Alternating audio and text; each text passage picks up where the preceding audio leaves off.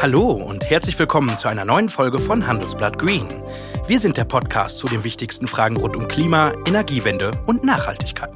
Mein Name ist Michael Scheppe und ich begrüße Sie zu diesem Live-Podcast aus unserem Studio in Düsseldorf.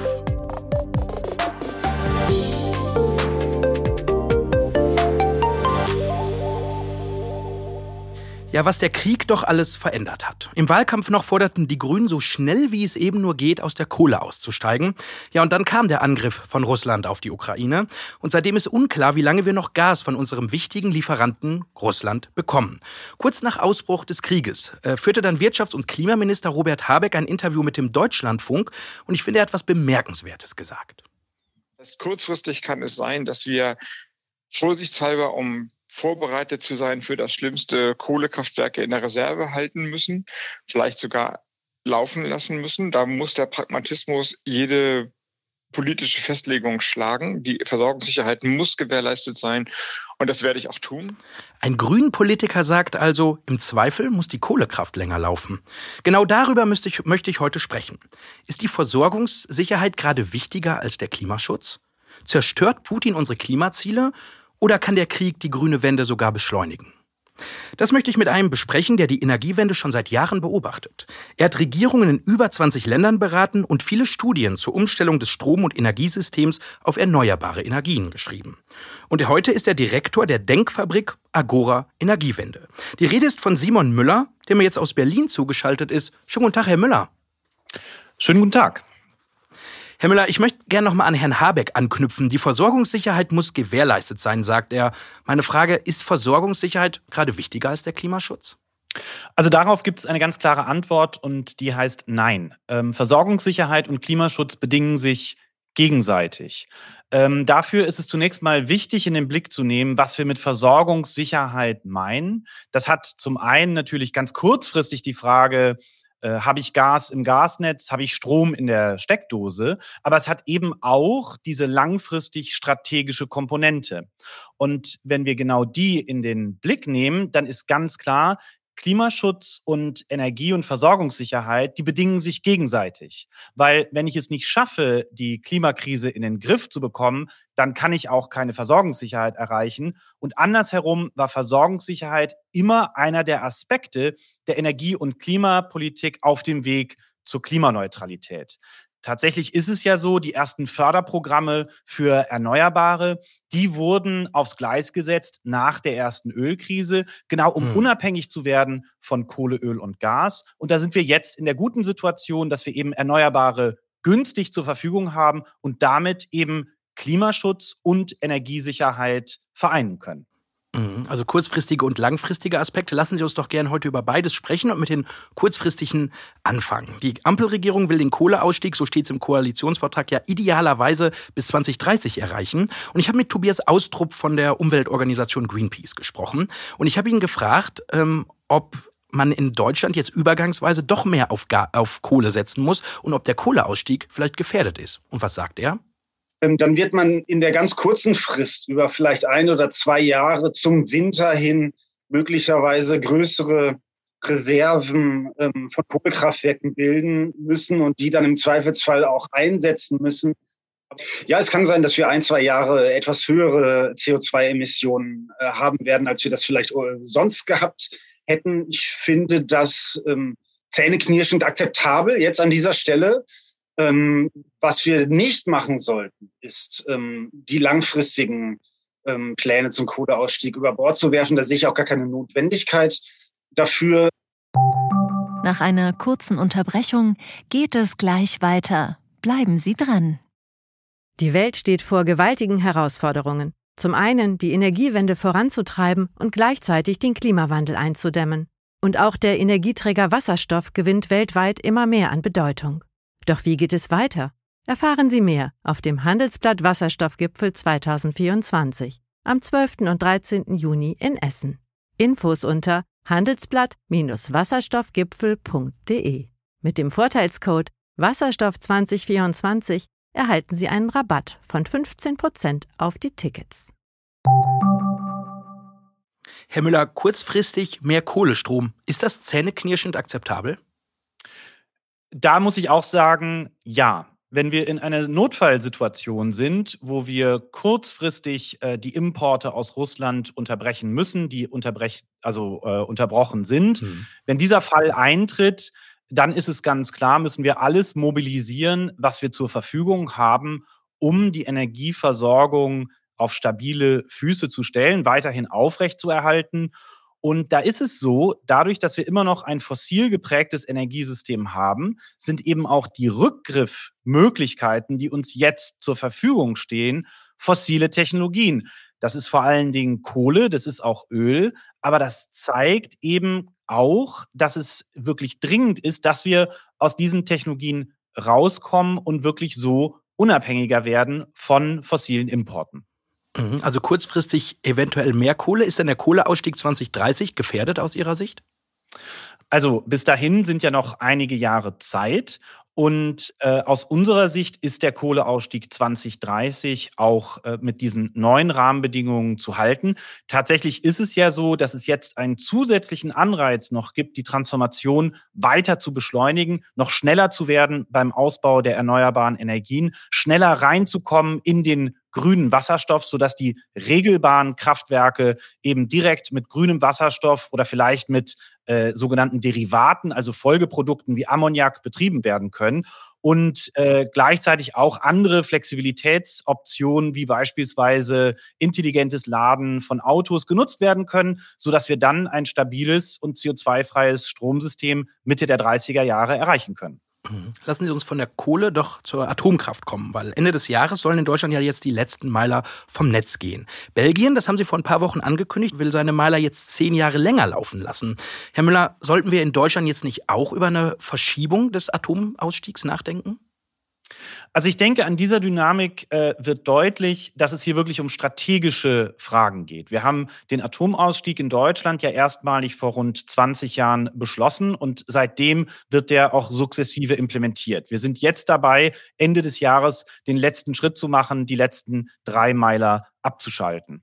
Wir haben im Rahmen einer Analyse bei Agora Energiewende geschaut, naja, was wäre, wenn wir die Betriebszeit dieser Reaktoren strecken, wenn wir die im Sommer weniger einsetzen und dafür äh, gewissermaßen die Energie in den Brennstäben äh, konservieren, also aufbewahren bis in den Winter. Da sehen wir aber nur eine sehr geringe Gaseinsparung, die dadurch entsteht. Und von daher sehen wir das nicht als angemessenes Mittel, jetzt dieser äh, Krise zu begegnen. Was wir tun müssen, ist eben den erneuerbaren Ausbau zu beschleunigen, aber eben auch die Energieeffizienz äh, äh deutlich schneller zu implementieren. Das sind die Maßnahmen, äh, die uns wirklich nachhaltig aus dieser Krise führen. Äh, hm. Und was man sagen kann zu Atomenergie, wir haben im Moment die Situation, dass eine Vielzahl von Reaktoren, also es ist tatsächlich in der Größenordnung ungefähr der Hälfte in Frankreich, die technische Schwierigkeiten haben und wir dadurch eine deutlich angespanntere Situation auf dem Strommarkt haben. Also wenn ich etwas hoffe äh, für die Atomenergie, dann ist es in den Ländern, äh, wo sie eine wichtige Rolle spielt, dass dort endlich auch die technischen Probleme in den Griff bekommen werden äh, und die Meiler wie geplant erzeugen können. Mhm. Also doch nicht länger auf die Atomkraft setzen. Wir haben jetzt die Atomkraft angesprochen. Die Kohle bleibt noch das Gas. Das ist ja im Moment in aller Munde. 55 Prozent des Erdgases, was wir in Deutschland verbrauchen, kommt aus Russland. 55 Prozent. So abhängig haben wir uns von einem Lieferanten gemacht. Ich würde behaupten, kein Unternehmen würde das tun.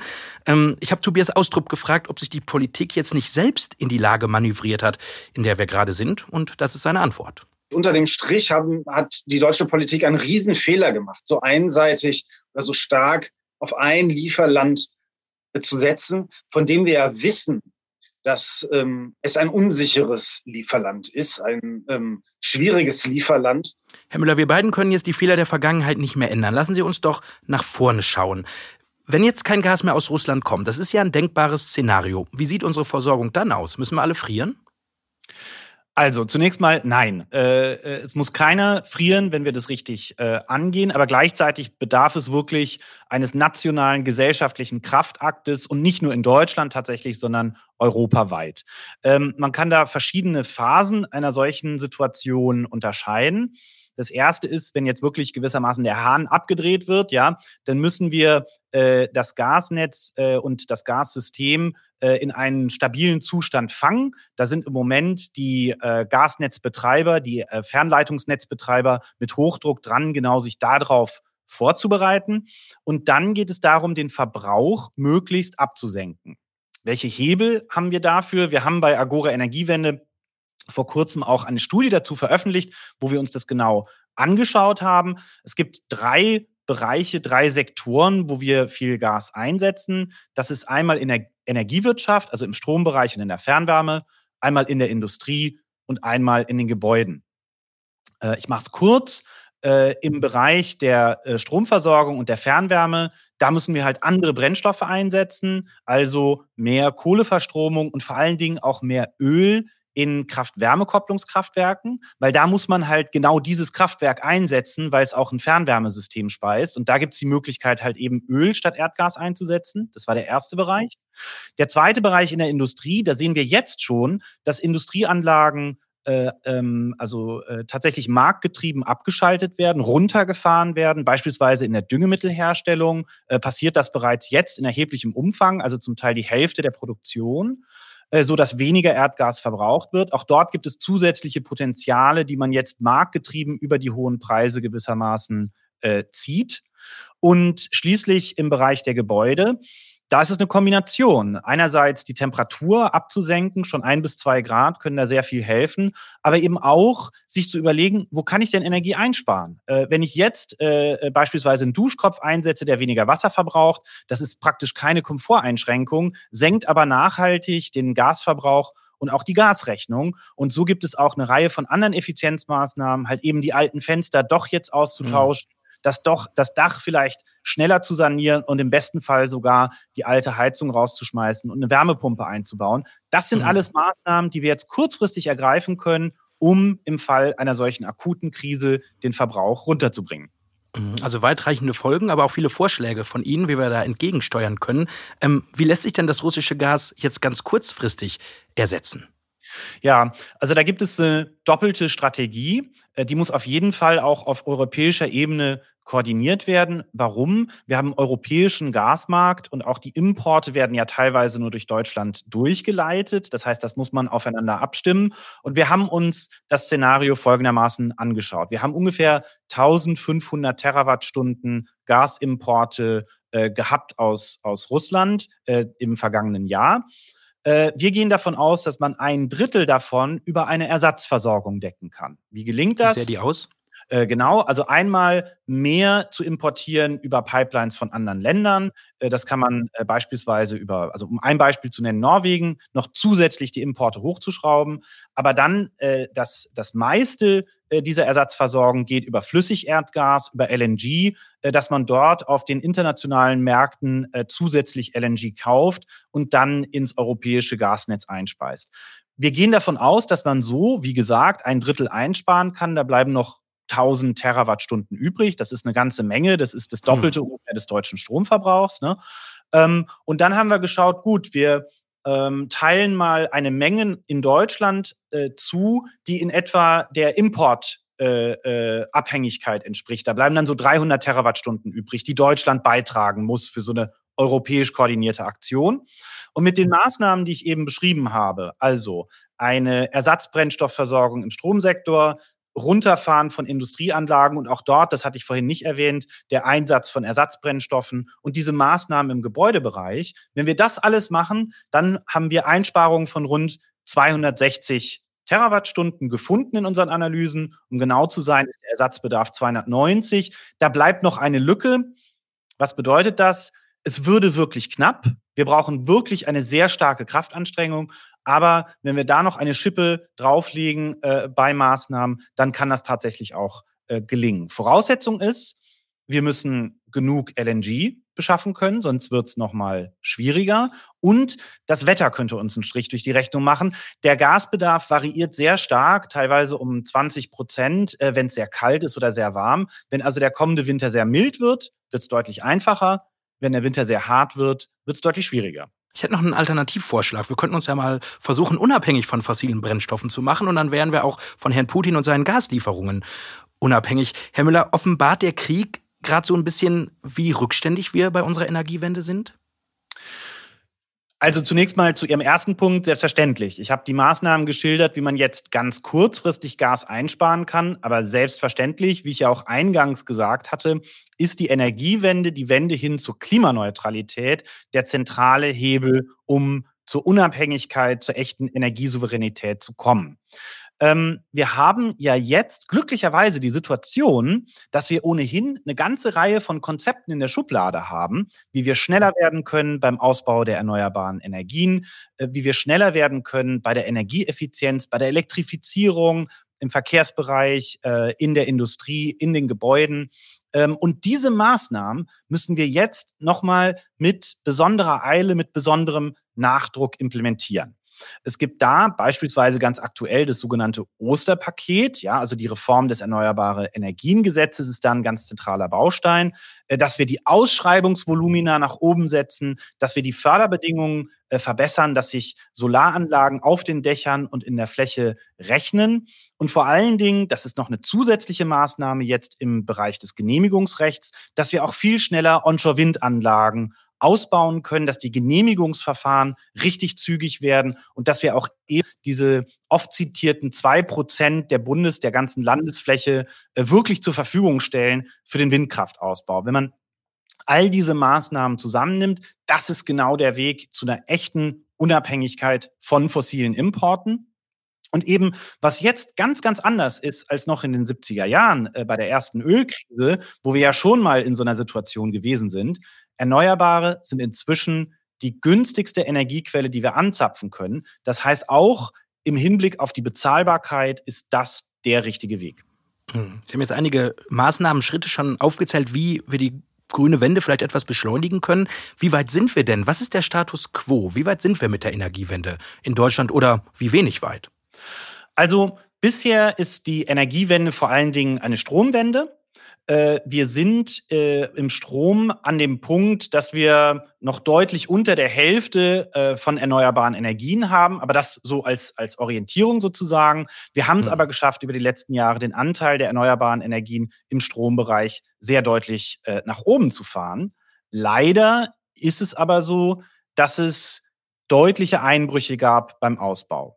Das war einmal 2012 bei der Solarenergie, bei der Photovoltaik. Da ist der Ausbau aufgrund politischer Entscheidungen praktisch vollständig zusammengebrochen. Wir haben auch äh, Zehntausende äh, Arbeitsplätze, also über 100.000 sogar in der Solarbranche äh, verloren in Deutschland mhm. durch diese Politikentscheidungen. Und zuletzt äh, im Jahr 2018 und folgende nach einem äh, sehr guten Ausbau onshore 2017 ist auch dort der Markt zusammengebrochen. Und wir haben beispielsweise letztes Jahr kein einziges Offshore-Windrad angeschlossen. Das heißt, wir sind wirklich in einer Ausbaukrise beim Wind, bei der Photovoltaik hinken wir deutlich äh, hinterher. Das muss wirklich beschleunigt werden jetzt. Und vor allen Dingen wir müssen die anderen Sektoren sehr genau im Blick behalten. Der Gebäudesektor hat zum zweiten Mal in Folge jetzt sein Klimaziel nicht erreicht. Da müssen wir schneller sanieren, brauchen wirklich deutlich schneller Wärmepumpen, auch in Bestandsgebäuden. Und natürlich muss auch die Verkehrswende schneller vorankommen. Also wir müssen über alle Sektoren hinweg deutlich beschleunigen. Die Industrie könnte ich genauso gut nennen. Da müssen wir das Tempo äh, versechsfachen, verglichen mit äh, den historischen Trends. Also das ist eine Riesenaufgabe, die wir ohnehin haben wegen der Klimakrise. Und da ist jetzt nochmal eine sehr starke Motivation dazugekommen durch die Energiesicherheit. Hm. Also viele Baustellen, die wir noch haben auf dem Weg zum klimaneutralen Deutschland. Ähm, aber vielleicht ist das Ganze ja auch eine Chance. Zumindest denkt das Tobias Austrup von Greenpeace. Der hat mir nämlich gesagt, dass wir unsere Klimaziele wahrscheinlich etwas schneller erreichen können, als das ohne den Krieg der Fall gewesen wäre. Das sagt er wir, wir sehen jetzt gerade eine ganz, ganz große Aktivität, sowohl in der Politik, ähm, wenn man den Minister Habeck sich anschaut, ähm, aber eben auch bei den Unternehmen, die sehr schnell schauen, wie kriegen wir erneuerbare Energien schneller ähm, ausgebaut? Ähm, wie kriegen wir eine Elektrifizierung in vielen, vielen Sektoren schneller hin? Und all das wird äh, letztendlich bei den CO2-Emissionen dann irgendwann auch zu Buche schlagen. Nach einer kurzen Unterbrechung geht es gleich weiter. Bleiben Sie dran. Wie geht es weiter mit der Europäischen Union? Präsidentschaftswahlen in den USA, EU-Parlamentswahlen, geopolitische Krisen und wirtschaftliche Schwierigkeiten. Wir suchen Lösungen für diese Herausforderungen. Am 19. und 20. März auf der digitalen Europakonferenz von Handelsblatt, Die Zeit, Tagesspiegel und Wirtschaftswoche. Über die Zukunft Europas sprechen wir mit Bundeskanzler Olaf Scholz, Wirtschaftsminister Robert Habeck und vielen mehr. Kostenlose Anmeldung unter europe20xx.de. Herr Müller, was denken Sie? Sorgt Putin dafür, dass Deutschland seine Klimaziele schneller erreicht? Ich glaube, das ist im Moment die alles entscheidende Frage. Und äh, ich kann mir zwei äh, Wege vorstellen, wie das weitergeht. Der erste Weg ist, wenn wir jetzt zu sehr auf die kurze Frist schauen, ja, kurzfristige Maßnahmen, äh, eher gucken, okay, jetzt ganz viel andere fossile Energieträger, LNG einzukaufen und so weiter. Ähm, das könnte negative Konsequenzen haben, wenn wir eben dabei die strukturellen Maßnahmen aus dem Blick verlieren. Also da sollte es nicht hingehen. Wo sollte es stattdessen hingehen? Was ist der richtige Weg? Und ich glaube, da brauchen wir noch mehr Aufmerksamkeit und mehr Energie hin. Die strukturellen Maßnahmen, die uns jetzt rausbringen aus den fossilen rein in die Erneuerbaren und die Effizienz. Das heißt wirklich, den erneuerbaren Ausbau konsequent voranzutreiben, aber gerade auch in den anderen Bereichen bei den Gebäuden und in der Industrie jetzt Tempo zu machen. Bei Gebäuden beispielsweise, da sehen wir ja schon den Plan, vorzuziehen, äh, dieses Ziel, dass wir Heizungen nur noch einbauen dürfen, die 65 Prozent erneuerbare Energien nutzen. Das soll jetzt ab 2024 bereits der Fall sein. Da brauchen wir mehr Tempo, die technischen Lösungen auch zu haben, dass Wärmepumpen beispielsweise hier gut und praktisch umsetzbar eingesetzt werden können, dass wir die sogenannte serielle Sanierung äh, nach vorne bringen, dass wir auch im Industriebereich schneller große Wärmepumpen einsetzen, besser in die Kreislaufwirtschaft reinkommen.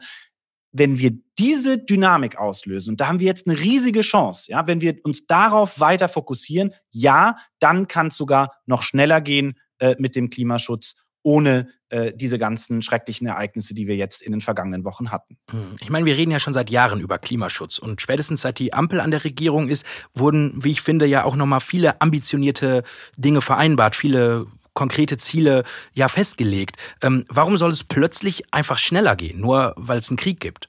Also, also ich glaube, die Lage ja, hat sich ja nicht erstmal verändert. Es muss ja, also, das Geld muss da sein, es müssen die Maßnahmen, es braucht ja auch Zeit. Das klappt ja nicht mit dem Fingerschnips. Also, was jetzt natürlich passiert ist, dass aufgrund der extrem gestiegenen Gaspreise bei ganz vielen Unternehmen der Druck äh, entsteht, zu gucken, okay, wie sehen denn alternative Lösungen aus? Haben wir denn nicht noch Effizienzpotenziale, die nicht gehoben sind? Wie kommen wir rein in klimaneutrale Technologien? Und im Grunde genommen ähm, wir haben es immer als gegeben vorausgesetzt, dass Erdgas in großem Umfang und günstig zur Verfügung steht. Natürlich mit allen Problemen, die eben fossiles Gas auch fürs Klima hat, aber eben. Ja, die Regierung hat es ja auch als Brückentechnologie erklärt. Ne? Ganz genau. Und diese Brücke ist jetzt zusammengebrochen, sie trägt nicht mehr. Und deswegen ist jetzt die Frage, ja, was machen wir? Ähm, stehen wir da und geben den Industriestandort Deutschland letztlich auf, weil diese Grundlage nicht mehr da ist? Oder nehmen wir das als Ansporn, noch schneller in die Klimaneutralität zu kommen, Kreislaufwirtschaft, die Technologieentwicklung voranzutreiben und letztlich einen Standortvorteil daraus zu entwickeln, dass wir diese Lösung schneller implementieren. Und genau dieser zusätzliche Druck, der jetzt entstanden ist, aber eben auch die zusätzliche Wirtschaftlichkeit von Erneuerbaren und Effizienz, das sind diese neuen Dynamiken, die wir jetzt tatsächlich auch schon zum Teil beobachten können.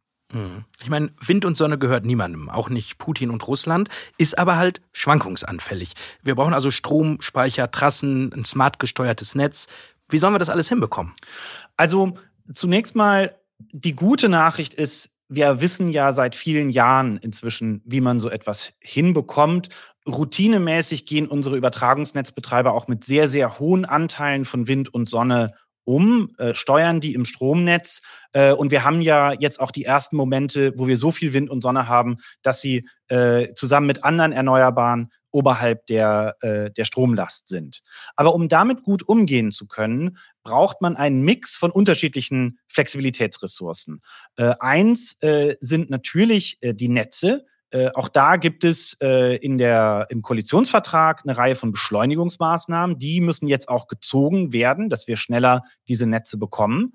Wir haben eine Riesenchance bei der Elektromobilität. Äh, das sind im Grunde genommen Speicher auf Rädern, die sowieso da sind. Und wenn wir die intelligent laden, auch in beide Richtungen, sodass sie auch ins Netz einspeisen können, äh, da wird gewissermaßen die Elektromobilität günstiger und gleichzeitig die Erneuerbaren lassen sich ins Stromsystem besser integrieren. Also das ist wirklich eine Win-Win-Situation äh, für beide Sektoren. Und dann gibt es natürlich ähm, äh, die flexiblen äh, Lasten in der Industrie, äh, die wir entsprechend auch äh, ziehen müssen.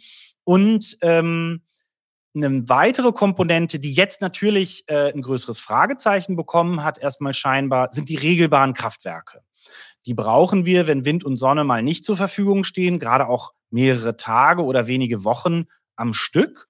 Und da haben wir bisher gesagt, na ja, äh, wir nehmen erstmal fossiles Gas und dann den grünen Wasserstoff. Und jetzt ist es so, dass wir den grünen Wasserstoff halt eben schneller einsetzen müssen. Und das hat teilweise auch Konsequenzen für die Form, in der wir ihn einsetzen. Man kann ihn beispielsweise in Ammoniak äh, verwandeln. Da nimmt man Stickstoff aus der Luft. Das ist also auch ein CO2-freier Brennstoff. Und auch das kann man äh, direkt in Kraftwerken einsetzen. Und eventuell sind die äh, jetzt auch ein größerer Teil der Lösung oder ziemlich sicher sogar, äh, um unser Stromsystem insgesamt so flexibel zu machen, dass wir mit 100 Prozent Erneuerbaren gut umgehen können. 100 hm, Prozent Erneuerbare, Sie sagen es. Ein optimistischer Blick von Ihnen in die Zukunft. Wann wird das sein? Wann können wir uns in Deutschland ausschließlich mit erneuerbaren Energien versorgen? Also zunächst mal, da muss man ein Stück weit differenzieren, von welchem Sektor man spricht. Wir gehen davon aus, dass Mitte der 30er Jahre es äh, durchaus möglich ist, im Strombereich komplett bei 100 Prozent Erneuerbaren zu sein. Aber natürlich tauschen wir da auch Strom mit unseren Nachbarn aus. Deswegen geht es auch darum, dass das gesamteuropäisch betrachtet wird und auch die natürlich den erneuerbaren Anteil hochfahren. Aber der Energieverbrauch geht ja weit über äh, den Stromsektor hinaus. Ähm, da gibt es auch beispielsweise den Einsatz in der äh, Industrie ähm, und äh, auch im, im Schwerlastverkehr beispielsweise. Da kann man Strom nicht äh, direkt einsetzen. Da braucht man andere Stoffe wie beispielsweise Wasserstoff. Und da halte ich es, äh, und das zeigen auch die Analysen, die wir bei Agora Energiewende äh, gemacht haben, sehr deutlich, da spielen Importe auch weiterhin eine Rolle. Ich möchte auch eine Sache sagen. Ähm, es ist ja nicht das Ziel, komplett autark zu werden. Wir haben viele Vorteile in einem erneuerbaren System, wenn wir auf kontinentaler Ebene Energie austauschen. Sie können sich das so vorstellen, ähm, wenn Sie sich die Windkraft anschauen. Die Windräder sind wie so eine Art Fangnetz für Tiefdruckgebiete. Man kennt das von der Wetterkarte, wie die über Europa hinweggehen. Und da ist es halt die richtige Größe, das gesamteuropäisch zu denken, weil da halt eben dann immer eins dieser Tiefdruckgebiete mindestens vorhanden ist. Das macht die Integration viel einfacher. Das heißt, wir müssen es zusammen mit unseren Nachbarn denken. Und auch was die Importe außerhalb Europas angeht, ist es eine große Chance, ähm, die Energiewende in Ländern beispielsweise auch in Afrika zu stärken. Wichtig dabei ist aber eben, dass wir uns nicht von einem einzelnen Land so abhängig machen, wie es jetzt äh, der Fall ist, dass wir das diversifiziert aufstellen. Aber eben äh, in dem Sinne ist es auch wünschenswert, weiterhin im Austausch zu sein äh, mit anderen Ländern. Mhm. Das heißt, wenn ich zusammenfassen darf, Herr Müller, kurzfristig dürfte das Klima leiden. Wir dürften vielleicht noch ein bisschen mehr CO2 ausstoßen. Aber in der langen Frist, so traurig das ist, gibt es vielleicht auch was Positives an diesem Krieg, oder? Ja, also ich würde das, ich würde das erstmal ähm, trennen. Also es gibt sozusagen die Dynamik, die wir haben im Energiebereich und dann gibt es natürlich das Leid und die politische Katastrophe, die dort passiert ist.